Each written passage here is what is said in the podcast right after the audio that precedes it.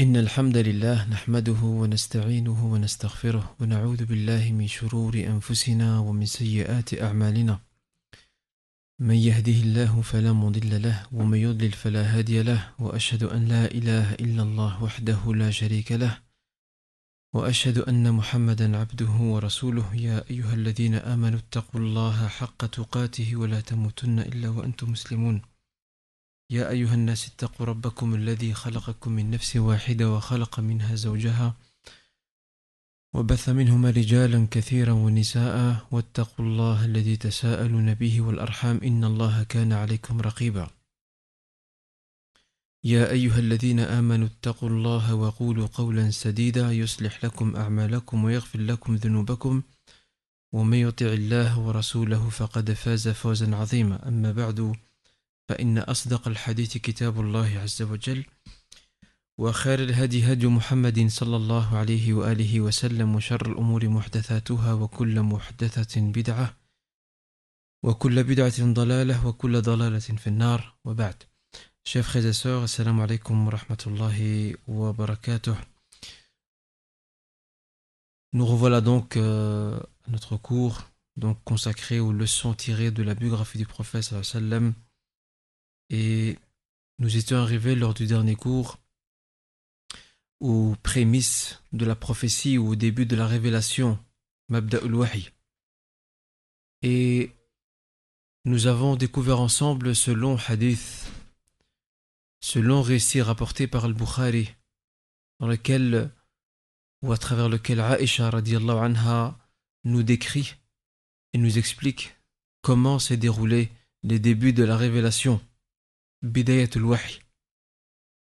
Et nous avons vu ensemble que les débuts de la révélation se manifestèrent sous forme de rêves, de songes. Et le prophète voyait cela comme étant l'aube naissante. Il voyait dans son rêve une aube naissante, le début d'un nouveau jour. Et il n'y a pas de secret à cela.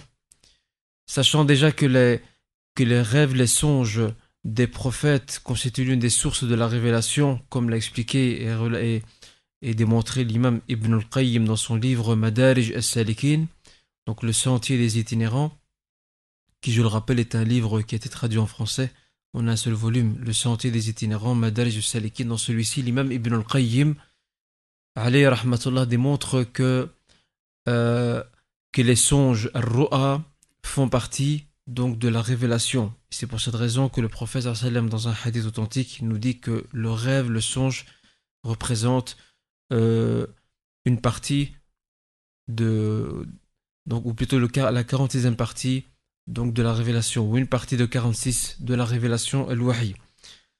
Bien sûr, ces rêves-là sont propres aux prophètes et messagers. Nous, nous n'y avons pas droit.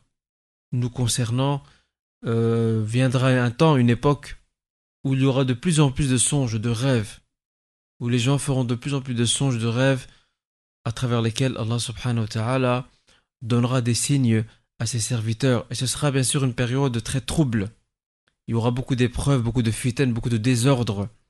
On ne sait plus très bien distinguer le vrai du faux, le bien du mal, la piété de la perversité. Ce sera une, période de confusion totale. Et seuls les gens les plus véridiques auront droit aux songes les plus sincères. Comme l'indique le prophète qui dit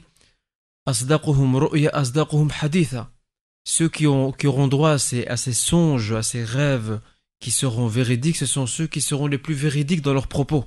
Au plus que tu es véridique dans tes propos, au plus, que tu dis la vérité, que tu te tiens à la vérité, que tu évites de mentir, au plus que Allah subhanahu wa ta'ala, durant cette période-là, très confuse, t'accordera des songes et des rêves qui t'avertiront euh, de ce que de ce qui risque, non pas de ce qui risque d'arriver, mais qui seront des avertisseurs quant au comportement que tu dois adopter dans le futur et ce contre quoi tu dois être méfiant.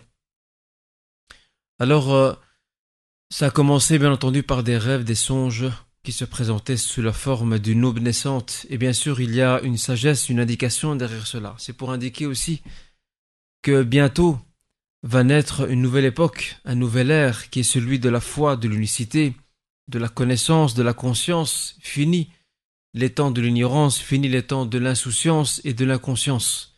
Et c'est pour cette raison qu'on peut comprendre que ces rêves se manifestaient sous la forme d'une aube naissante. Après ces rêves, le prophète sallam euh, aimait se retirer dans la grotte de Hira. Et nous avons dit, nous avons expliqué la fois passée que la grotte de Hira se situe dans une montagne qui existe toujours actuellement donc à la Mecque et qu'aujourd'hui on a dénommé la montagne de la lumière Jabal al-Nour. La montagne de la lumière Jabal al-Nour, c'est là qu'on retrouve la grotte Hira. Et cette appellation, bien sûr, ne date pas de l'époque du prophète sallam, c'est une appellation tardive.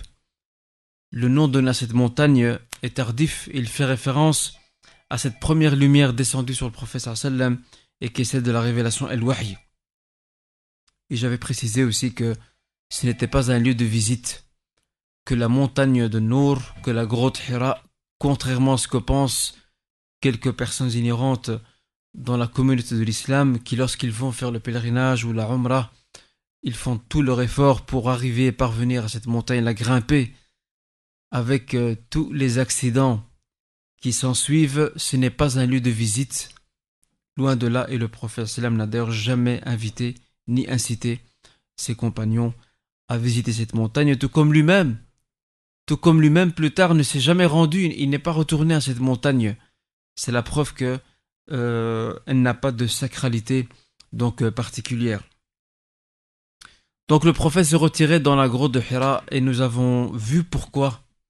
C'est le meilleur endroit pour connaître la solitude, pour connaître euh, la méditation et la réflexion et la contemplation, loin du bruit de la ville, loin de la perturbation des masses et du mouvement, être dans le calme et la sérénité pour bien réfléchir et pour méditer. Et bien entendu, le, le, le hadith en tel ou le récit en tant que tel nous parle qu'il se retirait pour adorer. Cependant, les, les sources authentiques, riwayat al ne nous indiquent pas la manière dont il adorait.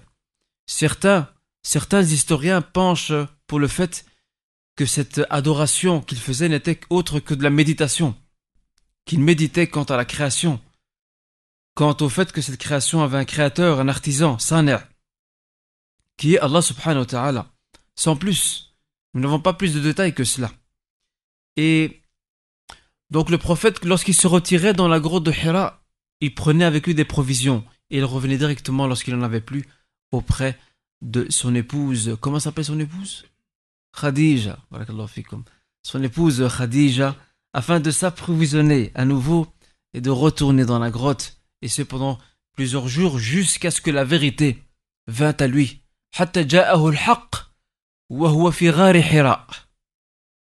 Jusqu'à ce que la vérité se présenta à lui alors qu'il était dans la grotte de Hira. Et la vérité n'est autre que Jibril alayhi salam.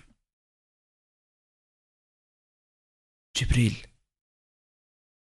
pour la première fois, Mohammed voit Jibril de ses propres yeux. Il le voit à l'œil nu. Et ce n'est pas, comme le diront plus tard certains philosophes, ce n'est pas, euh, entre autres, euh, Ibn Sina, connu sous le nom chez les Européens, sous le nom de Avicenne. Ce n'était pas des illusions. Ce n'était pas des fantasmes.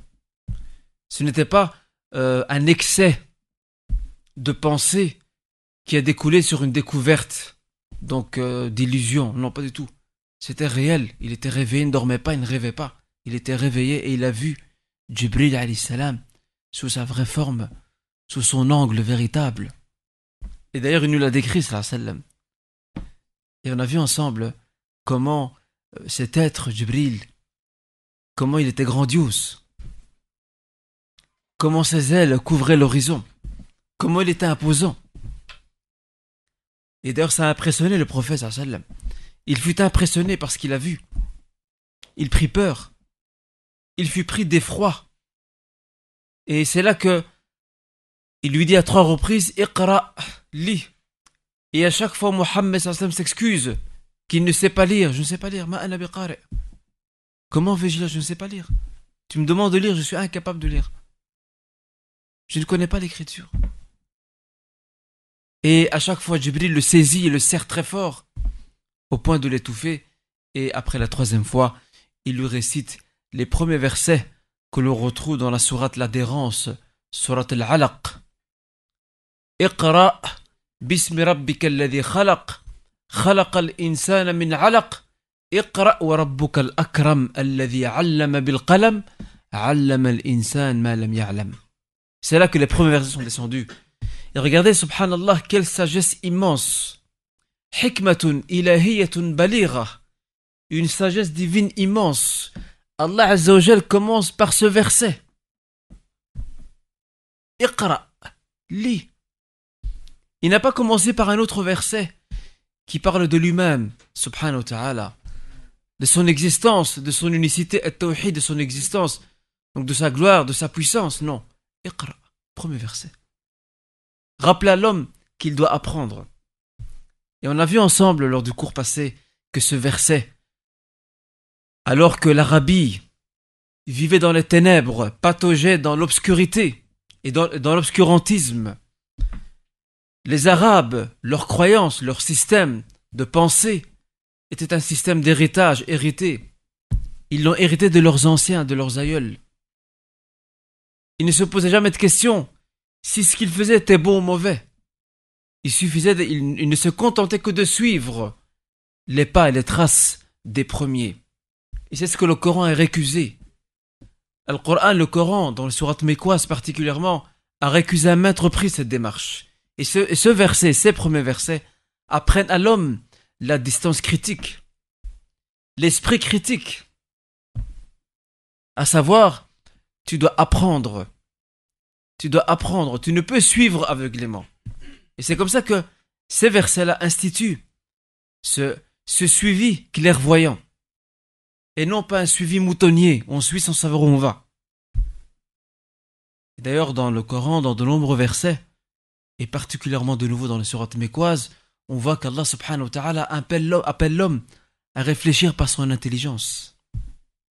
Inna ayat li albab. Il est là des signes pour les gens doués d'intelligence. Mais on l'a vu lors du cours passé que l'intelligence humaine, la rationalité humaine a des limites qu'elle ne peut pas dépasser et qu'elle ne sait pas elle-même dépasser. Regardez, je vous donne un exemple. Comme ça, après, on rentre dans le cours d'aujourd'hui, Inch'Allah. Euh, le philosophe allemand Nietzsche, très connu. C'est l'un des, des maîtres à penser de la Renaissance occidentale et européenne. Vous savez que Nietzsche, qui ne croyait qu'à la raison, à l'aql, un jour il a dit Dieu est mort. Telle était sa parole. Pour lui, Dieu n'existe plus, c'est fini. Et quand il a dit cette parole, il la pesait. Et il sait de quoi il parle.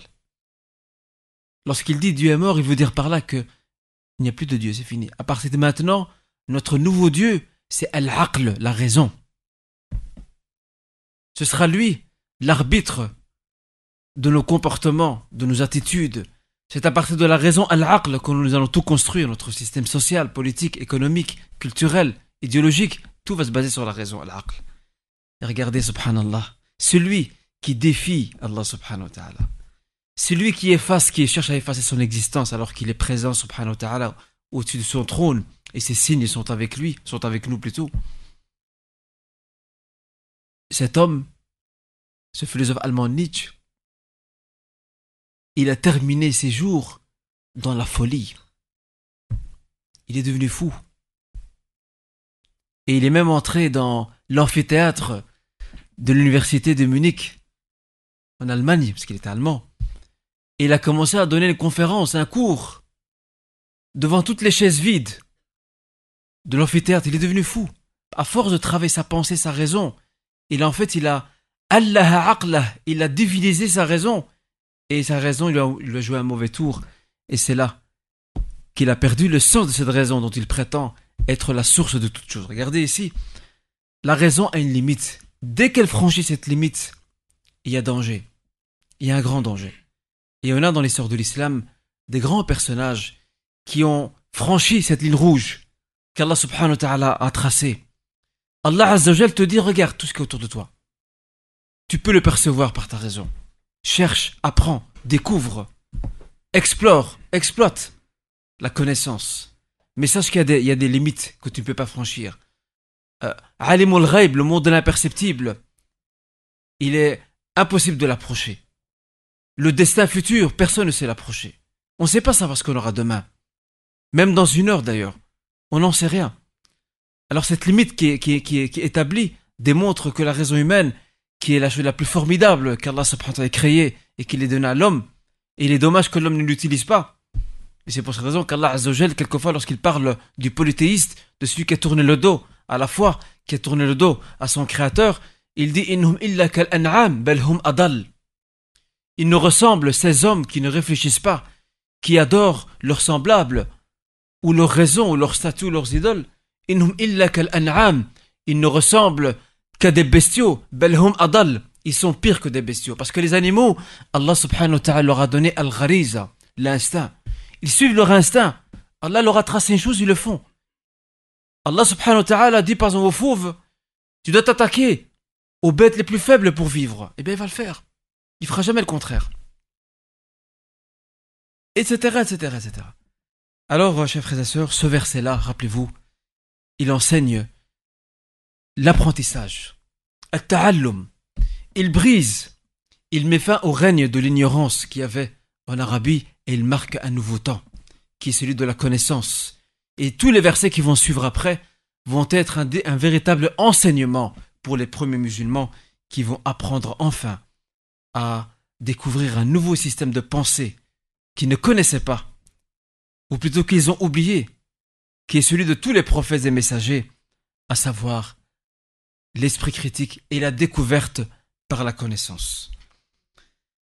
Donc, euh, on a vu, chers frères et sœurs, que ces premiers versets marquent le début de la révélation.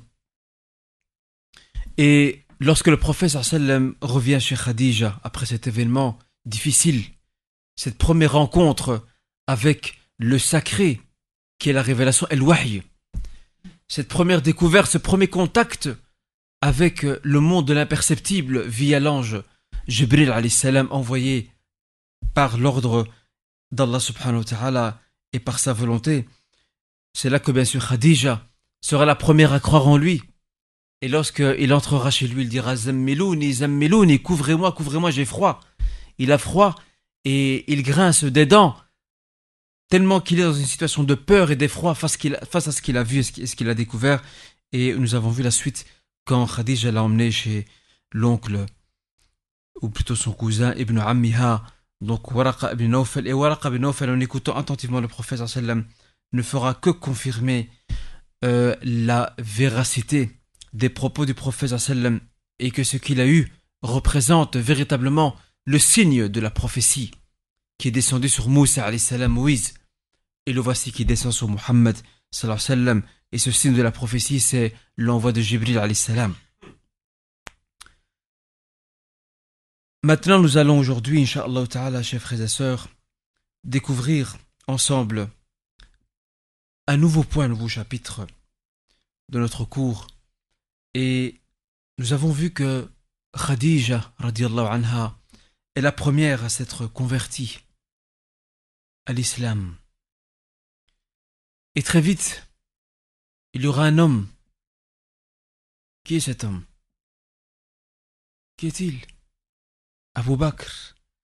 Abu Bakr radiallahu anhu suivra très vite. Et nous aurons aussi un enfant qui est Ali ibn Abi.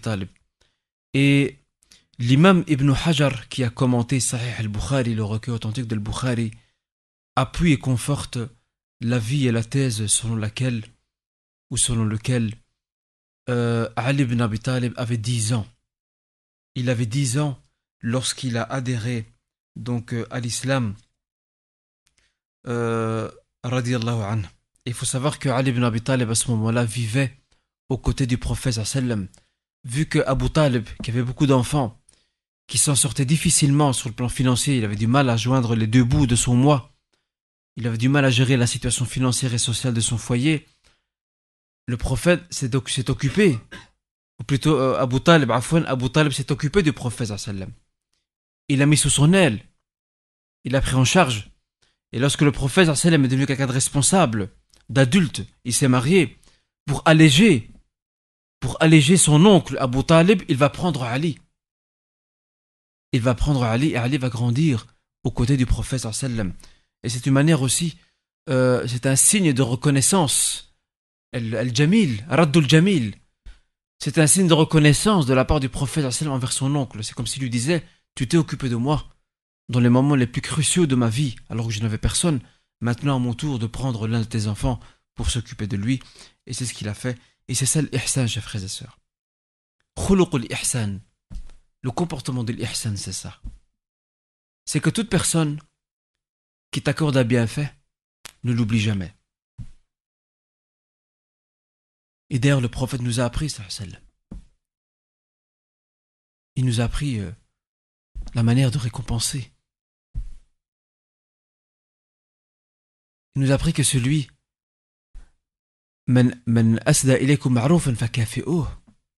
celui qui, euh, qui vous accorde et qui vous prodigue un bienfait, un service, eh bien, rétribuez-les. Et la rétribution, c'est pas seulement par la donation, ça peut être par la parole, en disant Barakallahu fik, Jazakallahu khairan, Shukran, en faisant des doigts pour le frère ou pour la sœur, en le citant par ses meilleures qualités. Il y a différentes manières. Et pas comme il arrive de nos jours, malheureusement, où il y a l'ingratitude. Un nukran ou el qui s'est installé parmi nous, malheureusement. Alors, euh, on ne connaît certaines personnes que dans les moments de besoin. Et dès que ces moments de besoin passent et disparaissent et se dissipent, cette personne qui vous a aidé, vous l'oubliez. N'est-ce pas ça la réalité? Ça arrive souvent. Un frère te rend un service. Il t'a rendu un grand service. Eh bien, c'est triste. Mais il arrive que sur le moment, on le remercie, mais après on oublie. Et toi aussi, en contrepartie, toi qui prodigues aux autres un quelconque bienfait, cher frère, chère sœur, n'attends jamais de retour. Jamais de retour. Et ça, c'est un signe de cêtre, de véridicité par rapport à Allah subhanahu wa ta'ala. Car tu n'attends de récompense complète que d'Allah azza bah, vous allez me dire, on est des êtres humains. On aime bien aussi euh, euh, entendre euh, quelquefois une parole réconfortante et, valorisante. C'est vrai, mais ne construis pas les efforts. Et ce que tu prodigues envers les autres, ne construis pas cela sur une attente de retour. Et c'est pour cela que le prophète, de par son milieu familial, de par son éducation, il était élevé sur ces hautes qualités qu'on a besoin, nous, aujourd'hui, de nous réapproprier. Quel karam, al-karam, la générosité. sadri wal qalb, la grandeur de l'âme et du cœur. Al-ihsan, ihsan, le comportement de l'ihsan, de la bienfaisance, de reconnaître aux autres le bienfait qu'ils t'ont fait. Toutes ces qualités, chers frères et sœurs, doivent être retravaillées, repensées, afin que nous puissions nous réapproprier celle-ci, Inch'Allah ta'ala. Alors, euh, comme nous disons, Ali ibn Abi Talib s'est converti et le prophète sallam a commencé petit à petit à conscientiser. Il a commencé petit à petit à conscientiser ceux qui sont autour de lui. Et on va voir petit à petit des hommes qui se convertissent un par un, à l'insu de Quraysh, qui n'étaient pas au courant, des grands, al-Mala, les grands de Quraysh, les maîtres de la cité, les dirigeants, les oligarques, qui eux n'étaient pas au courant ou ne sont pas au courant, ou du moins vaguement, ou du moins prennent-ils ces gens-là pour des marginaux auxquels il ne faut pas prêter attention. Et c'est pour cette raison que le début de la prédication Da'wa va commencer d'une façon clandestine. Sirriya. Car il faut protéger ce début, ces débuts de l'islam. Parce que l'environnement est un environnement hostile. C'est un environnement marqué par le polythéisme shirk, al-wathaniya. Alors, euh, les débuts doivent être prudents. Il faut avancer pas à pas. Et aussi, euh, le prophète sallam nous dit une très belle parole. euh, concernant euh, tout projet que nous voulons donc entamer. Il dit ala bil kitman. Servez-vous de la discrétion pour accomplir vos missions, vos projets, car toute personne possédant un bienfait est enviée. Et combien de gens veulent commencer un projet ou faire un voyage et commencent à en parler à gauche à droite? Mais ils oublient que ceux qui sont autour d'eux n'ont pas tous un cœur sain. Qu'il y a des gens jaloux, hussad, qui par l'aïn, le mauvais œil, peuvent les atteindre et faire, euh, euh, comment dirais-je, s'aborder ce projet et le saboter. Regardez ici ce que nous dit le prophète sallam. Servez-vous de la discrétion. Quand tu commences un projet qui est encore tout nouveau, tout frais, ne commence pas à en parler à tout le monde. Sois discret. Et lorsque ton projet a des bases solides, après ça, tu peux te permettre d'en parler. Parce que là, à ce moment-là, les risques de, de, saboter ou de casser ou de détruire les bases sont, minimes à ce moment-là. Alors retenez cette parole prophétique qui est très sage. Et le prophète, ce qu'il dit cela, il sait de quoi il parle. Et c'est pour cette raison que la prédication au début a commencé doucement. Il y avait un silence. C'est un peu le vent avant la tempête. Tout se fait dans le silence, dans le calme, dans la sérénité. Et d'ailleurs, on constate qu'à la Mecque, l'islam commence à se propager petit à petit doucement. Et Quraysh, en tant que, que clan ou tribu, si vous voulez, avait 13 branches. Ou 14 branches plutôt, avec 14 branches. Et ces branches, c'était des clans familiaux, tribaux. Ils font tous partie de Quraysh. Banu Hashim, Banu Umayya, Banu Zahra, euh, Banu Abdeddar, Banu Abd Manaf, Banu Abd muttalib et bien d'autres. Ce sont tous des clans familiaux qui font partie de Quraysh. Et vous, savez que à l'époque, la mentalité qui, prévalait à l'époque, c'était l'esprit tribal. C'était pas comme maintenant, euh, les, gens appartiennent euh, à un pays. Le Maroc, euh, l'Algérie, l'Arabie, la Belgique, ailleurs. Il y a une sorte de citoyenneté. Non, à l'époque, c'était leur citoyenneté, c'était quoi? C'était l'appartenance à la tribu. Donc il est Qurashi, il est fier de l'être. Et il défend farouchement son appartenance à Quraysh. L'esprit tribal, c'était l'entité sociale et politique donc, qui, régnait, et c'était le signe d'appartenance et de fidélité. Mais Allah Azzawajal, chers frères et sœurs, fait bien les choses. Lorsqu'on observe les débuts de la propagation de l'islam qui se fait lentement, doucement dans le silence à la Mecque, on voit que il y a une propagation équilibrée tout à fait équilibré entre tous les clans de la Mecque. Tous les clans, tous ces clans qui appartiennent à Quraysh, ces clans tribaux et familiaux, ils ont tous été touchés, touchés excusez-moi, ils ont tous été touchés par euh, l'arrivée de l'islam et par la propagation de l'islam. Et il y a un secret derrière ça.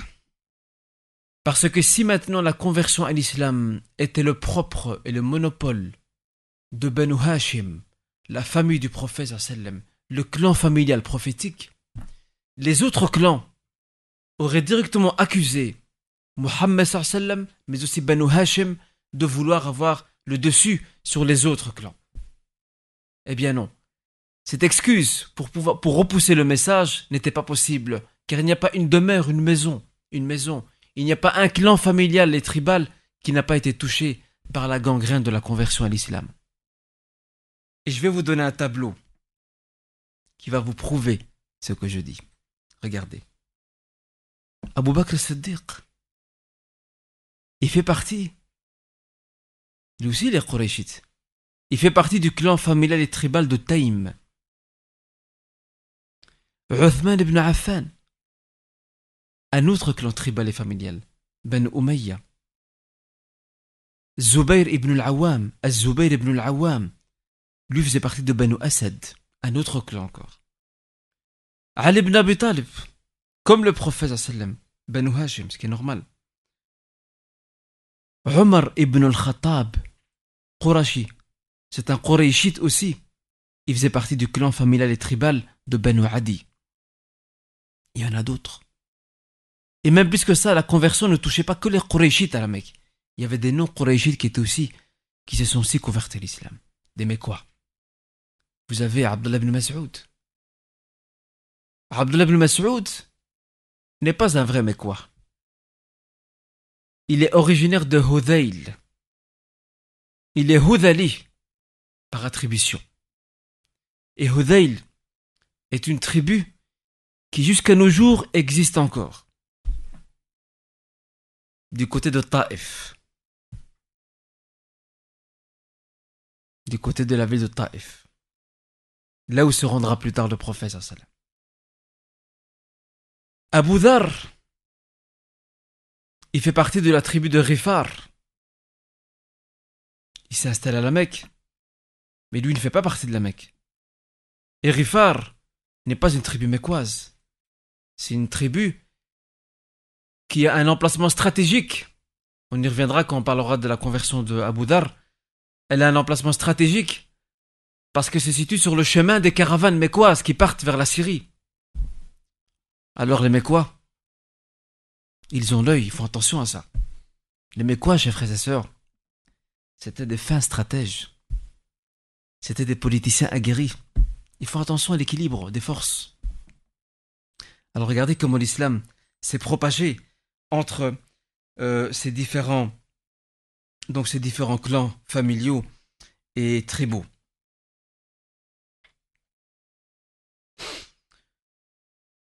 Lorsqu'on vient voir, euh, ou plutôt lorsqu'on vient voir ce qui, ce qui démontre que cette propagation s'est faite d'une façon équilibrée, c'est que les Mekwa, les Quraysh, les maîtres de Quraysh, sont devenus incapables d'affronter un seul clan. Parce que si maintenant, il aurait été facile pour eux, si maintenant l'islam se propage uniquement parmi Banu Hashim, il aurait très simple d'isoler Banu Hashim et de terminer avec eux, c'est fini. Mais là, ils savent pas. Parce que l'islam a touché tous les clans familiaux Mekwa, qui appartiennent à Quraysh, à la grande famille de Quraysh. Donc ils ont, ils, ont, ils ont affaire à un phénomène de société. Et non pas un phénomène marginal ou local qui ne touche qu'une famille ou qu'un clan familial et tribal. Ça, c'est, chers frères et sœurs, c'est hyper, hyper important. Et j'attire votre, votre attention donc à ce sujet. Parmi les premiers convertis, nous avons aussi Saad ibn Abi Waqqas. Et Saad ibn Abi Waqqas, ça n'a pas été facile pour lui. Il se convertit à l'islam sa mère, sa mère, femme très influente, lorsqu'elle voit qu'il se convertit, elle décide de faire la grève de la faim. Tant que tu ne reviens pas, tant que tu ne renies pas cette croyance, eh bien je ne mangerai pas et je ne buvrai pas. Et pourtant, cette attitude cette pression émotive et psychologique que la mère a exercée sur son fils Saad bin Abi pour qu'il revienne sur ses pas, pour qu'il renie sa foi, il n'a pas donné suite. Au point que c'est son frère, un autre frère lui qui s'appelle Ammara, qui a dû nourrir pratiquement de force sa mère, par peur qu'elle ne tombe et qu'elle ne succombe à la douleur de la faim et de la soif. Nous avons aussi, euh, chers frères et sœurs, d'autres compagnons, d'autres, d'autres hommes qui se convertissent. Vous avez Uthman ibn Mad'oun. Uthman ibn Mad'oun, ce personnage important aussi, qui plus tard va demander l'autorisation au prophète sallam de pouvoir se castrer. C'est-à-dire de devenir impuissant. Pourquoi? Parce qu'il veut se consacrer. Regardez comment ils réfléchissent ces gens. Il voulait se consacrer entièrement à l'adoration, à l'ibada. Et il est venu demander l'autorisation du prophète.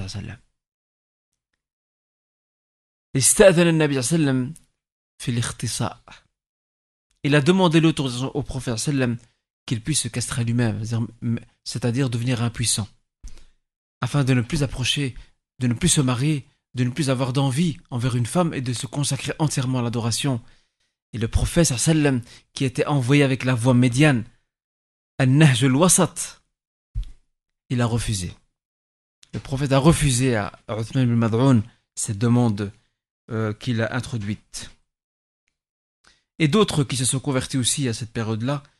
Et les réunions se déroulaient dans une maison, à l'insu de Quraysh. Malgré leur service de renseignement puissant, ils n'ont pas réussi à savoir où ces musulmans se réunissaient.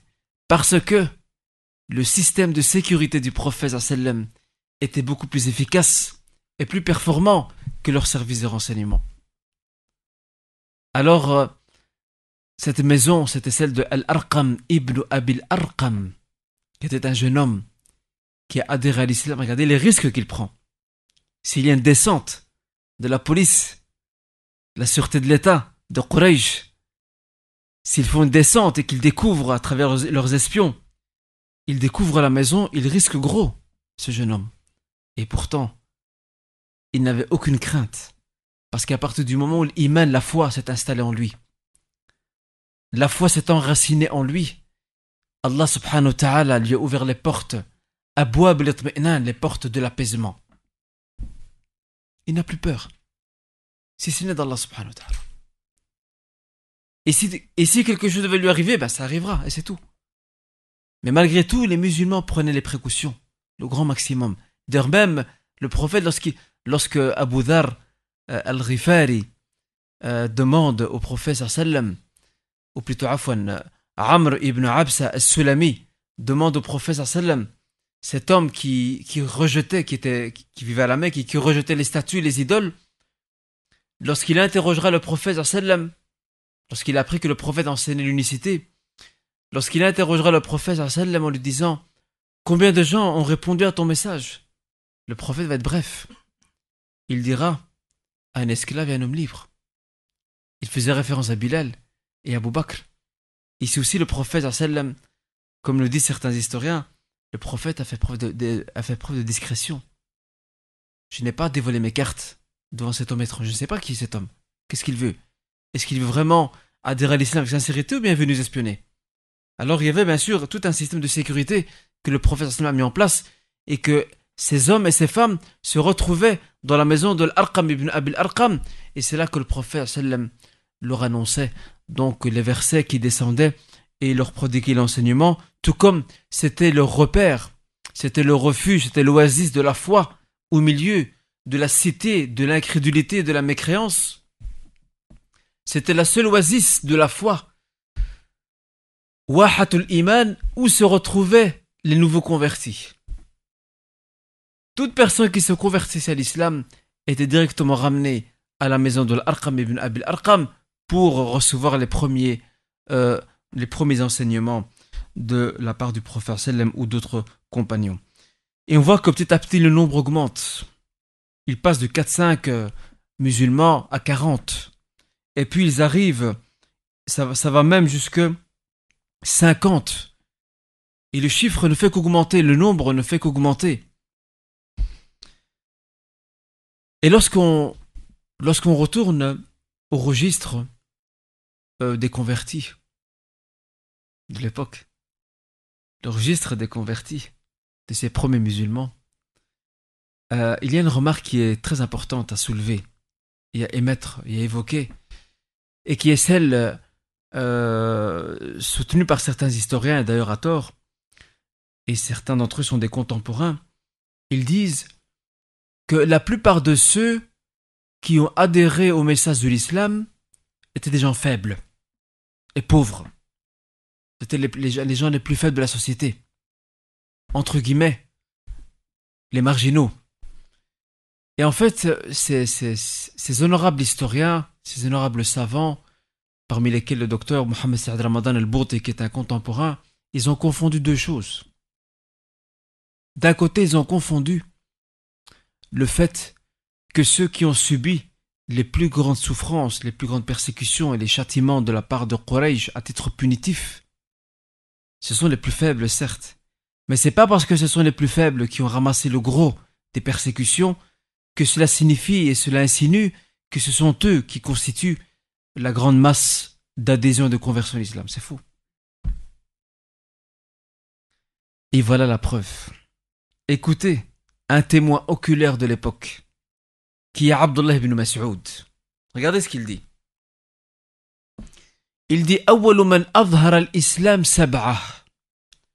Les premiers à avoir affiché publiquement leur adhésion et appartenance à l'islam, les premiers sont au nombre de sept. C'est Ibn Mas'ud qui dit ça. C'est un témoin oculaire. Il était là, il a vu. Le premier, c'est le prophète lui-même, qui, comme on l'a dit la fois passée, a commencé à aller prier devant la Kaaba. Au vu et au su de Quraysh, c'était une provocation, ça, pour eux. Le deuxième, c'est qui le deuxième? Abu Bakr. Abu Bakr, lorsqu'il s'est converti, toute sa petite famille s'est convertie à l'islam. Directement. Et Aïcha dit, il dit, je n'ai, connu mes parents je n'ai connu mes parents que professant cette nouvelle religion. Aïcha qui était petite, lorsqu'elle a ouvert ses yeux, elle a vu, qu'est-ce qu'elle a vu? Un père et une mère musulmans. Donc dès le début, toute la petite famille s'est convertie à l'islam, alhamdulillah. Le prophète, sallam. Abu Bakr. Ammar, qui aussi fait partie des premiers qui sont convertis à l'islam sa mère, Soumaïa. Souhaïb, qui lui aussi n'était pas un arabe, n'était même pas un Mécois, il vivait à la Mecque. C'est un Romain. Souhaïb ibn Sinan al-Rumi. Regardez, subhanallah, cette, cette universalité de l'islam.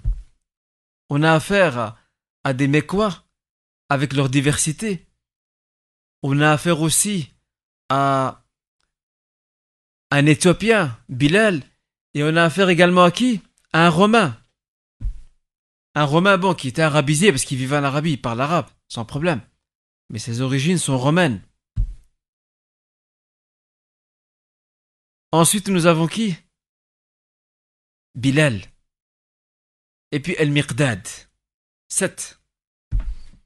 Ce sont les sept premiers qui ont affiché ouvertement leur adhésion à l'islam devant tout le monde, au vu au su des Mécois. Et ensuite, Ibn Mas'ud, qu'est-ce qu'il nous dit? Comme ça, vous allez comprendre la preuve. Regardez déjà, tous ces hommes n'étaient pas tous des pauvres. Regardez ce que nous dit Ibn Mas'ud. Et ça, ici, ça contredit et ça réfute la thèse de ces honorables historiens qui prétendent que, que la majorité de ceux qui sont convertis à l'islam, parmi les premiers, étaient des gens appartenant à la basse classe, à savoir les pauvres, euh, les plus faibles. C'est faux. Regardez ce que dit Ibn Mas'ud. Il dit Allah azza wa jal Quant au prophète Mohammed sallam, il était protégé, Dieu l'a protégé face aux persécutions de Quraysh par son oncle Abu Talib, qui était un bouclier. Il n'osait pas le toucher, parce qu'il y a son oncle qui est là, Abu Talib. Mais ils le feront plus tard, après la mort d'Abu Talib. Là, ils vont tout essayer. Il dit Abu Bakr. Quant à lui, mana'ahu Allah Azza wa Abu Bakr, il s'est défendu grâce à son clan familial qui était pesant à la Mecque. Et vous, pouvez dire la même chose pour Omar et d'autres, qui faisaient aussi partie des premiers convertis. Et aussi, leurs clans familiaux les défendaient. Bien que Omar, il était, il était, c'était un cas à part dans l'histoire, parce que Omar inspirait la peur et la crainte chez les autres. Donc même s'il n'avait pas de clan familial, personne n'oserait l'approcher. C'était quelqu'un qui avait un charisme, qui avait une force de caractère, qui avait une forte personnalité, qui était imposant. Et tout le monde avait peur de lui d'ailleurs. Et c'est pas pour rien que le prophète dira plus tard, sallam, lorsque Omar prend un chemin, Satan prend un autre chemin. Ils ne peuvent pas se croiser. Même Satan a peur de lui. Regardez, subhanallah. Et ça, c'est bien sûr, subhanallah, ici, on va voir qu'il y a une concordance, une correspondance entre la forte personnalité, le charisme, la force de caractère de Omar, qui sera renforcée par sa foi, son iman, sa foi très forte, très dense qui est en lui. Les deux vont aller ensemble et vont donner naissance à une personnalité qui est la plus prestigieuse après le prophète sallam et après Abu Bakr radiallahu anhu. Donc vous voyez, chers frères et sœurs, que, euh, ah, excusez-moi, quant à, quant à la suite, Ibn Mas'ud dit, il dit quant aux autres, qu'est-ce qu'ils ont eu, qu'est-ce qu'ils ont eu comme sort? Eh bien, tout simplement, Quraysh leur a fait porter, ou leur ont fait porter, des, des boucliers de fer, ou des parois de fer et les ont mis sous le soleil. Et vous savez, qu'est-ce qui se passe? Le fer avec le soleil, surtout en Arabie, où il fait plus de 40 degrés, le fer chauffe très vite et ça brûle. Et c'était une forme de châtiment et de torture que faisaient subir les Mécois Qurayshites, assez faibles, qui faisaient partie donc euh, des premiers adhérents et des premiers convertis à l'islam. Et nous avons et nous savons aussi que euh, la première femme martyre de l'islam, qui est-elle? Soumaïa. Cette femme honorable et grandiose. Soumaïa, qui, qui même lors des moments difficiles, critique face à la dureté de la torture et de la persécution, elle a refusé. Elle a absolument refusé de renier sa foi. Et on l'a tué. Quant à Bilal, qui faisait partie aussi de ceux qui ont été durement persécutés, Abou Bakr l'a racheté. Il l'a racheté et il l'a directement affranchi. Il a fait de lui un homme libre alors qu'il était esclave. Donc euh, on voit ici, chers frères et sœurs, que cette parole selon laquelle c'était que les plus faibles, ou plutôt il n'y avait que les plus faibles qui adhèrent à l'islam, vous savez maintenant ce qu'il en est. Bien au contraire, euh, il y avait beaucoup de gens qui appartenaient à des rangs sociaux, donc élogieux, et respecté et qui faisait partie de l'entourage du prophète Mohammed. Alors, euh, durant ces trois années, selon certains historiens, quatre, durant ces trois années de prédication clandestine, l'islam commence, l'islam commence à faire tache d'huile à l'intérieur de la Mecque, au point qu'ils arrivent à plus de 67 convertis. Ça commence avec un homme, Mohammed sallam. Une femme, Khadija. Un enfant, Ali. Et un autre homme, Abu Bakr. Et au bout de ces quelques années, plus de 67, et seulement 13 sur les 67 faisaient partie des plus faibles. Vous voyez ici, donc ça récuse, ça réfute. Et ça réfute la thèse selon laquelle les plus faibles représentaient la majorité des adhérents à l'islam à cette époque-là. Alors, euh, quelle leçon pouvons-nous tirer, chers frères et sœurs, du fait que la prédication au début était clandestine? Il y a trois leçons à tirer. La première de leçons, l'obligation de prendre ses précautions. Surtout au début de la prédication, dans un environnement hostile et agressif, le prophète sallam ne pouvait pas annoncer en public, ouvertement devant tout le monde, son appel à l'islam. Donc ça c'est une première chose. La deuxième chose, la deuxième leçon qu'on peut tirer, c'est que à travers cette, cette, première étape de la prédication, qui je le rappelle était clandestine, ça nous apprend ce qu'on appelle la progressivité, al-marhaliya. Tout projet que tu entames, Fais-le d'une façon progressive, et ça c'est la maladie des Arabes d'aujourd'hui. Ils voient tout en grand. Tout est en grand. Il n'a même pas encore mis les premières briques de son édifice. Il parle déjà de la couleur du toit. Commençons par la base. Et misons sur le facteur temps. Laissons le temps agir. J'agis et le temps agit avec moi. Et c'est comme ça qu'a fait le prophète. Donc, euh, aller par étapes et surtout qu'il fallait avant tout construire une première entité solide une première entité solide, il fallait la construire depuis le début. Parce que plus tard, les événements seront très difficiles. Parce que c'est dès le début, le prophète sallam et tous ceux qui sont avec lui, ils ont directement tous affiché dès le début euh, leur conversion à l'islam, probablement par faiblesse et par la dureté des persécutions, beaucoup auraient abandonné. Eh bien, il faut d'abord avant tout fortifier les premières bases. Les premiers fondements, les premières fondations. C'est comme une maison. Pour la bâtir, pour que l'édifice soit solide, il faut que les fondations soient solides. Parce que c'est sur les fondations que cet édifice va reposer. Tout le poids de l'édifice repose sur les fondations. Pareil ici. Il faut que les premières fondations soient solides. Il faut ces trois années de discrétion, de travail intense, silencieux, calme.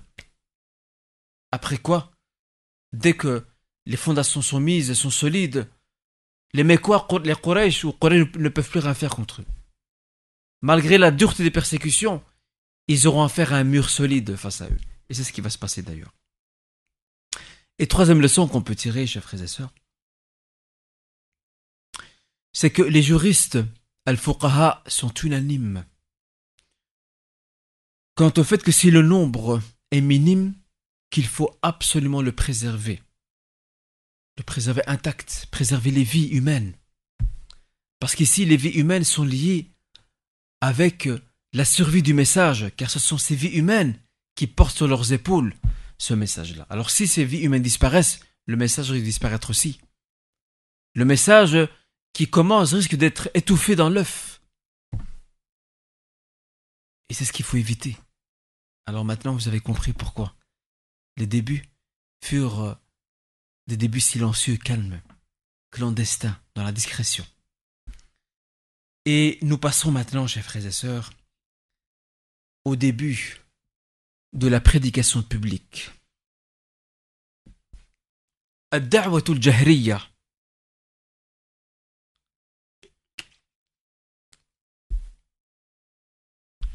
Durant la prédication publique, certains faits vont se produire. Je vais vous les citer. La première des choses, c'est la descente d'un verset. C'est le verset 214 de la sourate Les Poètes. Ce verset marque la fin de la période clandestine et le passage à une nouvelle étape.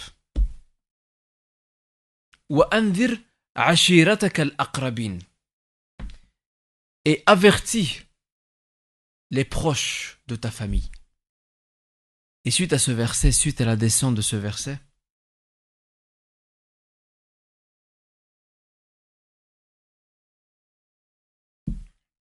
suite à la descente de ce verset, le prophète sallam montra sur le mont de Safa, directement. Et va appeler Ayyuhannas, oh vous les gens. Les gens vont se réunir. Et c'est là qu'il va leur dire, voyez-vous, si je vous disais, je vous avertissais qu'une armée arrive de derrière cette montagne, allez-vous me croire? Ils lui répondent, Ma alayka kadiban. Nous ne t'avons jamais pris en flagrant délit en train de mentir. Regardez, d'abord, ils gagnent leur confiance, ils créent cet espace, fada thiqa, hamish thiqa. Ils créent cet espace, cette marge de confiance avec eux. Et ensuite, il leur dit, Inni lakum shadid. Je suis un avertisseur auprès de vous face à un châtiment qui risque d'être imminent. Et c'est là qu'Abu Lahab lak, que tu périsses. C'est pour ça que tu nous as réunis. Pour nous dire que tu es avertisseur d'un châtiment imminent. Et c'est là que est descendue la sourate. Tabbat yada abi lahabin wa tab. Ma aghna anhu maluhu wa ma kasab. سيصلى نارا ذات لهب وامرأته حمالة الحطب parce que lui et sa femme, Oum Jamil, Arwa, tous les deux, alors que lui c'est un oncle du prophète, fait partie de Banu Hashim, tous les deux vont combattre farouchement le prophète. Et cette sourate, surat al-Masad, la corde rugueuse, subhanallah, il est encore vivant. Lorsqu'elle est descendue, il est vivant. Abu Lahab est toujours vivant. Et déjà, elle annonce qu'il fait partie des gens de l'enfer dès le début. Alors qu'on aurait pu se dire, mais peut-être qu'il va, peut-être qu'il va changer. Comme Abu Sufyan, qui a tenu tête farouchement, qui a combattu le prophète et qui a fini par adhérer à l'islam. Il a fini par se résigner, accepter. Alors peut-être que lui aussi, il va regarder, non, Allah subhanahu wa ta'ala donne déjà le signal aux musulmans.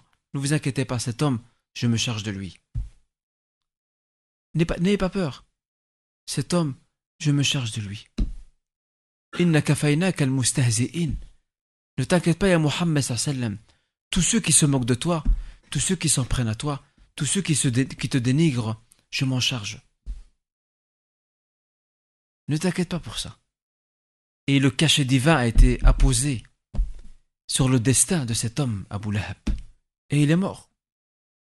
Est-ce qu'il est mort musulman? Pas du tout. Il est mort dans, l'orgueil, el-kibr, dans la vanité, el-ghatrasa, et surtout dans, dans le kufr, l'incrédulité. C'est là-dedans qu'il est mort. Regardez ce verset, cette sourate est descendue avant qu'il ne meure. Elle a déjà averti, elle a déjà mis le cachet, et elle rassure les musulmans. Ne vous inquiétez pas. Vous allez subir des vertes et des pas mûres de la part d'Abu Lahab et de sa femme, mais je m'en charge. Et, subhanallah, il est important, chers frères et sœurs, lorsque nous lisons le Coran, surtout dans les sourates mécoises, il y a tout un enseignement qui est formidable, qui est, subhanallah, impressionnant. Maintenant, notre problème, c'est qu'on lit le Coran on le lit sans le comprendre. C'est ça notre drame, Wallahi, c'est ça notre drame. On le lit, mais on ne le comprend pas. On le lit, mais subhanallah, on passe, on passe à côté de l'essentiel. Il suffit de, réfléchir un peu. Lorsque vous parcourez les sourates mécoises, subhanallah, la ilaha illallah, comment Allah subhanahu wa ta'ala enseigne aux premiers musulmans ce que j'appellerais entre guillemets la philosophie de la patience? Sabr. Ou si vous voulez, l'art de la patience. Regardez, ça, c'est cette sourate, El-Masad, c'est un exemple Ça donne une bouffée d'énergie à ces musulmans qui, ils voient, ils ont affaire à un tout-puissant. C'est l'une des grosses têtes, l'une des grosses pointures de la Mecque. Regardez ici, comment Allah subhanahu wa ta'ala leur fait comprendre, ne vous inquiétez pas pour cet homme-là. Alors je m'en occupe.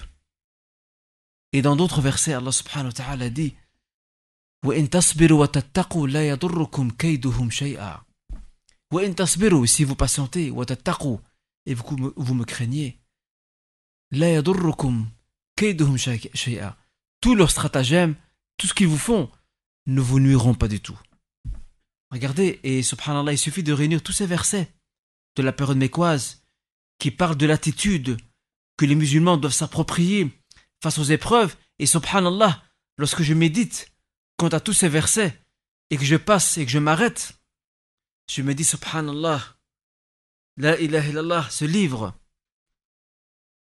par la grandeur d'Allah subhanahu wa ta'ala, ce livre est vraiment éternel. J'ai l'impression qu'il nous parle aujourd'hui. Face à toutes les épreuves que subissent les musulmans dans le monde entier,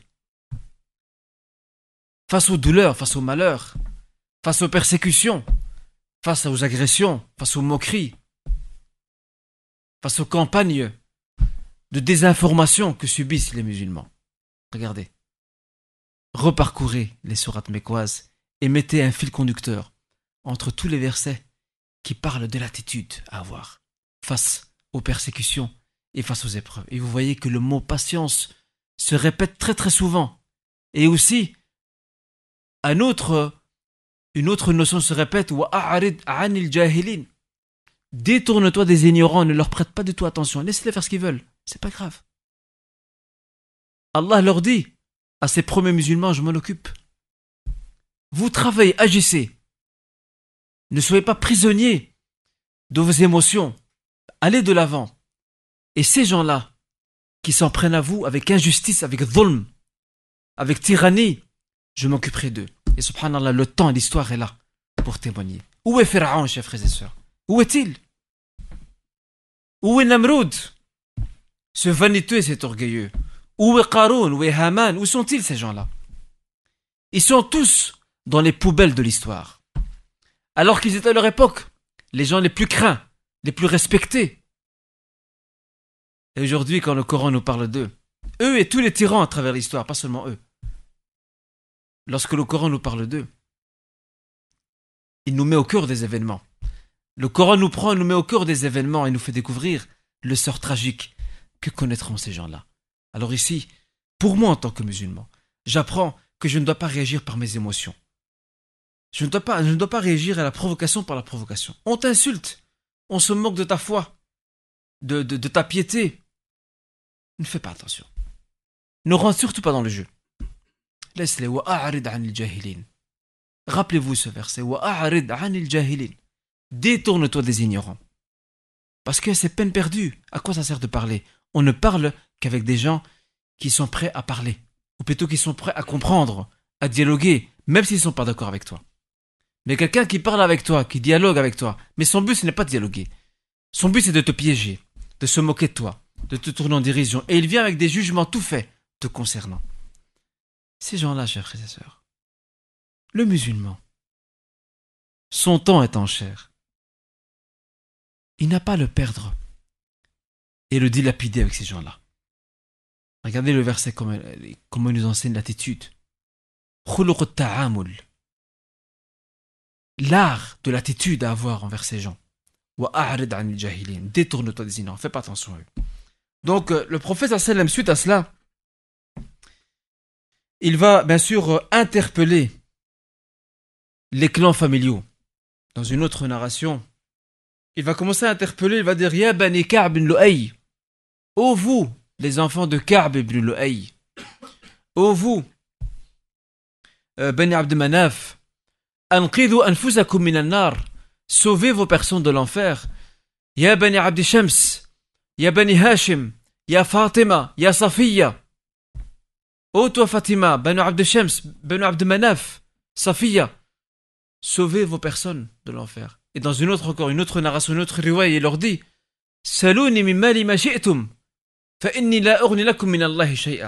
Demandez-moi de mon argent ce que vous voulez, je vous le donnerai. Mais sachez que je ne serai pour vous d'aucun recours si vous ne répondez pas à l'appel d'Allah subhanahu wa ta'ala et de son messager. Salawatu Rabbi wa salamuhu. Alors vous voyez, chers frères et sœurs, cette étape de la prédication publique, elle devient une étape charnière et très importante dans l'avenir de l'islam, car à partir de ce moment, c'est là que les Mekwa, Quraysh, les Qurayshites, vont intensifier leur persécution. Maintenant, ils commencent à voir un peu qui, est, qui appartient à l'islam. Et c'est là qu'ils vont bien entendu commencer à persécuter les musulmans.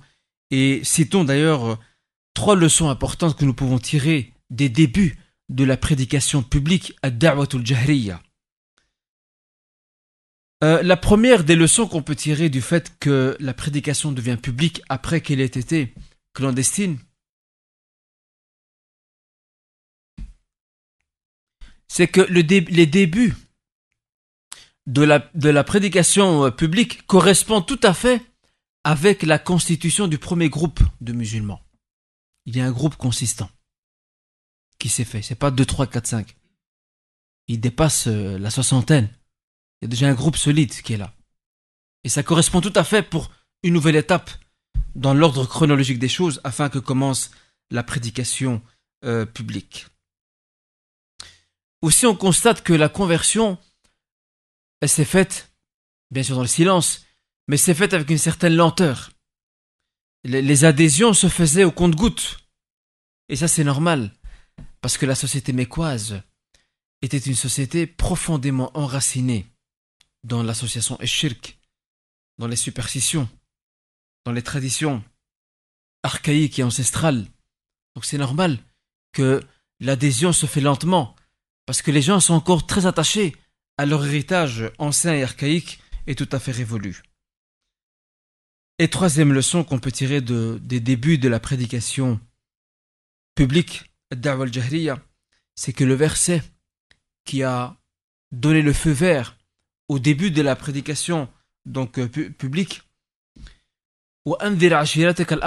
institue l'ordre de responsabilité. On commence par ses plus proches, par son épouse, ses enfants, sa famille, et puis après ça on atteint les autres. Vous avez commencé par soi-même, deuxième étape, par sa petite famille, et puis troisième étape, les gens. Et quand je dis les gens, c'est aussi bien la famille au sens large du terme que les autres, euh, que nos autres semblables. Et ça, c'est très important, chers frères.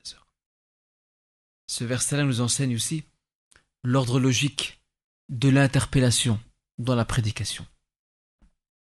Comment peux-tu euh, sermonner quelqu'un alors que ton foyer est vide de sermons? Comment peux-tu exhorter quelqu'un alors que l'exhortation euh, n'est pas à l'ordre du jour dans ta maison, dans ta petite famille? Et ça, subhanallah, ça arrive souvent aujourd'hui. Et quelquefois, malheureusement, à des gens honorables qui sont des gens de science. Il passe son temps à donner des doros à l'extérieur, à sa dans les mosquées, dans les centres, dans, des lieux publics. Mais sa famille, il les a négligés. Il les a négligés et ses enfants grandissent. Je n'oublierai jamais d'ailleurs l'exemple que je peux vous donner à ce sujet. Euh, un jour, donc à la grande mosquée centre islamique, il y avait une délégation de professeurs euh, venus de l'université islamique de Médine. Donc cette délégation est venue pour rencontrer des étudiants qui seraient intéressés donc de partir donc étudier donc à Médine, de voir un peu leur dossier pour voir s'ils remplissent toutes les conditions. Euh, requise. Et euh, il y avait un des professeurs qui était une connaissance personnelle.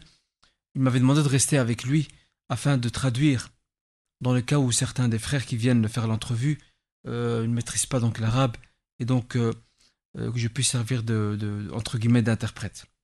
Il y avait un des jeunes, un jeune qui était donc qui s'est présenté et s'est assis face au professeur et alors le professeur lui commençait à lui poser une série de questions.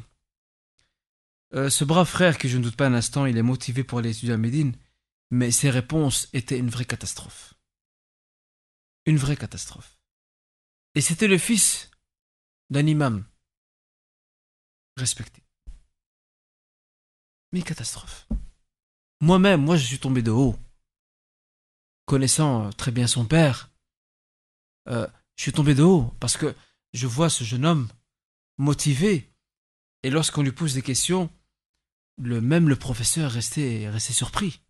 Parce que le professeur avait déjà rencontré le père avant. Il est resté surpris.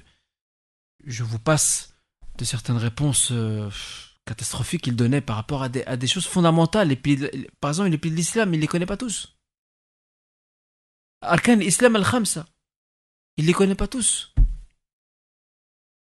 Les piliers de la foi, pareil. Qu'est-ce qui annule les ablutions? Il ne sait pas vous donner ce qu'est une ablutions. Et c'est là que ce professeur médinois dit à, ce frère, euh, à ce jeune homme, il lui dit, euh, euh, cher frère, il lui dit, ton père, machallah, c'est un homme qui a de la science, qui a du savoir, c'est un homme honorable, brave. Est-ce que tu n'apprends pas avec lui? Et subhanallah, regardez ce qu'a dit ce jeune garçon. Il a dit, on voit jamais notre père. Il n'est jamais là il est toujours en voyage. Conférences, colloques, sermons, par-ci, par-là, rencontres. Il n'est jamais là. Sa famille qui a, qui a son épouse et ses enfants, qui ont besoin, plus que urgemment besoin, plus que quiconque autre, d'apprendre, il les a délaissés. Et il donne, alhamdulillah, euh, un savoir, une connaissance aux autres, sa petite famille. Alors qu'Allah subhanahu wa ta'ala nous dit, dans la sourate l'interdiction, Ya amanu, wa ahlikum. Ô vous les croyants, préservez vos personnes et vos familles de l'enfer. Et Ali ibn Abi anhu nous commente ce verset en disant wa ahlikum. Préservez vos personnes et vos familles de l'enfer, ça signifie wa. Instruisez-les et éduquez-les. Alors regardez ici comment ce verset et commence et avertit ta famille très proche comment elle institue l'ordre des choses. Avant que tu puisses conseiller des frères ou que la sœur puisse conseiller des sœurs, commence par ta petite famille qui est à la maison, tes enfants. Je prends un exemple. Quand tu vas assister à un sermon, où sont ses frères et ses sœurs qui, lorsqu'ils reviennent du sermon du vendredi et qu'ils rentrent chez eux, où sont-ils ceux et celles qui racontent ce qu'ils ont appris à leurs proches, à leur épouse, à leur époux, à leurs enfants, à leurs parents. Voilà ce qu'on a appris aujourd'hui dans le sermon. Voilà ce qu'on a appris dans le cours. Voilà ce qu'on a appris dans la conférence. Et on a vu au début de, dans l'introduction de notre cours, comment Omar ibn Khattab était assidu, il était assoiffé de connaissances, et lorsqu'il ne savait pas descendre, euh, ou plutôt lorsqu'il ne savait pas se rendre à la mosquée du prophète, parce qu'il habitait un peu dans un quartier un peu éloigné, qui s'appelle Awali, qui est un quartier qui existe jusqu'à nos jours à Médine, qui porte toujours le même nom. Eh bien, lorsqu'il ne savait pas se rendre parce qu'il avait ses affaires, son commerce, eh bien, il s'est mis d'accord avec son voisin qui est un Ansari à Médine. Un jour, c'est lui qui va à Omar, qui descend, donc il sera à la mosquée du prophète et un autre jour, le lendemain, c'est l'autre, c'est l'Ansari, son voisin, à tour de rôle. Et chacun, chacun des deux, lorsqu'il revient, il rapporte à l'autre ce qu'il a appris. Eh bien, faisons la même chose avec nos familles, chers frères et sœurs. Quand tu rentres chez toi, partage cette connaissance que tu as avec tes proches. Et tu verras que c'est toujours euh, enrichissant. Et cette prédication publique, chers frères et sœurs, va s'intensifier, va prendre de l'ampleur avec la descente d'un autre verset encore. Et ce verset, il se trouve dans la sourate El-Hijr. C'est le verset 94. Regardez ce que dit ce verset. Fasda' bima tu'mar. Fasda' bima tu'mar. Clame haut et fort ce que t'était ordonné. وأعرض عن المشركين فاصدع بما تؤمر وأعرض عن المشركين Clame haut et fort ce qui t'a été ordonné de transmettre et détourne-toi des polythéistes. Ne prête pas attention à ce qu'ils font et à ce qu'ils disent. Ce n'est pas important. Face à cette nouvelle situation, le prophète sallam et quelques compagnons venaient prier devant la Kaaba. Une prière que eux, les Qurayshites, ne connaissent pas. Ils ne connaissent pas cette prière. Et c'est un défi pour eux. Ils sont en train de les défier devant le temple, qui est sacré pour les Mécois, les Qurayshites. Eh bien, c'est là que Quraysh décide et arrête une série de décisions. Comment devons-nous faire face à ce nouveau mouvement, à cette nouvelle situation, à ce nouveau phénomène qui traverse notre société? Comment on va faire? Maintenant, ils sont de plus en plus nombreux. Il y a de plus en plus de musulmans à la Mecque. Comment devons-nous réagir face à cette nouvelle montée de l'islam, ou à cette naissance de l'islam, au cœur de la Mecque, la cité sacrée.